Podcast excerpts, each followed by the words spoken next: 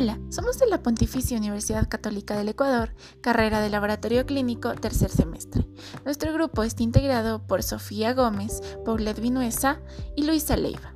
El día de hoy les vamos a presentar los temas de la unidad 1 de análisis instrumental.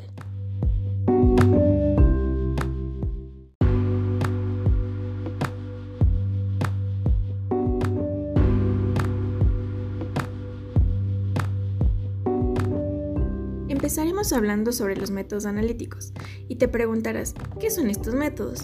Pues vamos a definirlos como el conjunto de técnicas que nos permiten conocer cualitativamente o cuantitativamente la composición de cualquier material, así como el estado químico en el que se encuentra. Estos métodos se clasifican principalmente en métodos clásicos, pues estos se basan en las propiedades químicas de la sustancia que se analiza, es decir, del analito. Algunos de ellos son las gravimetrías, las volumetrías y métodos cualitativos clásicos. También tenemos a los métodos instrumentales.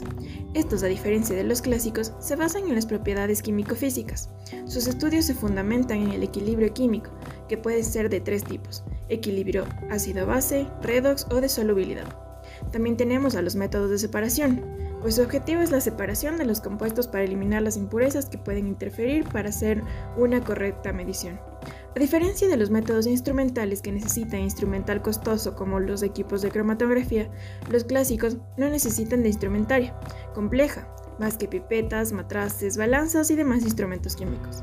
Algo importante es que vamos a analizar los métodos analíticos según su exactitud, precisión, sensibilidad, límite de detección, intervalo dinámico y la selectividad y uno de los mecanismos más indicados para saber la calidad de un método analítico es comparar los resultados entre laboratorios.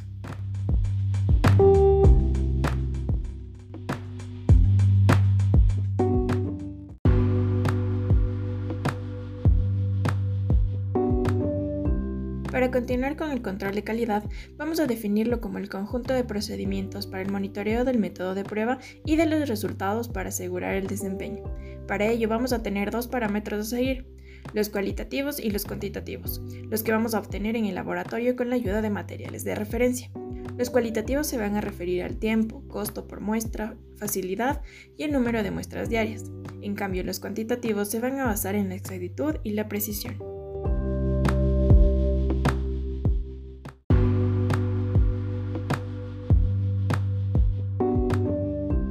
Señal-ruido.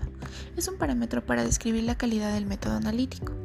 La señal es la información relativa al analito. Si no hay analito, no hay señal. El ruido es la información indeseable ajena al analito. Porque es indeseable? Este degrada la precisión y exactitud de un análisis. Si no se diferencia entre señal y ruido, la incertidumbre aumenta. Fuentes de ruido. Cuando la señal es muy débil, el ruido debe reducirse o la señal debe mejorarse. El ruido puede originarse a partir de pequeñas fluctuaciones de varios tipos en la instrumentación. Fuentes externas como estaciones de radio y televisión, vibraciones de edificios y fuentes similares, efectos cuánticos fundamentales que no se pueden eliminar. En el ruido instrumental tenemos el térmico, que es causado principalmente por movimientos aleatorios de los electrones, el disparo que ocurre cuando los electrones cruzan una unión en un circuito eléctrico, el parpadeo, que es inversamente proporcional a la frecuencia de la señal, y el ambiental, que es el ruido procedente del entorno.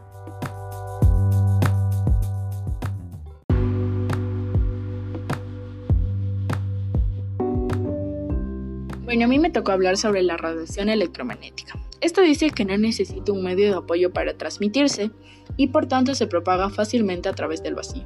Tiene dos componentes, que es el eléctrico y el magnético. El eléctrico está responsable de la transmisión, de la reflexión, de la refracción y absorción y el magnético es el responsable de la absorción de ondas de radiofrecuencia en la espectroscopía de, radiación magnética nuclear.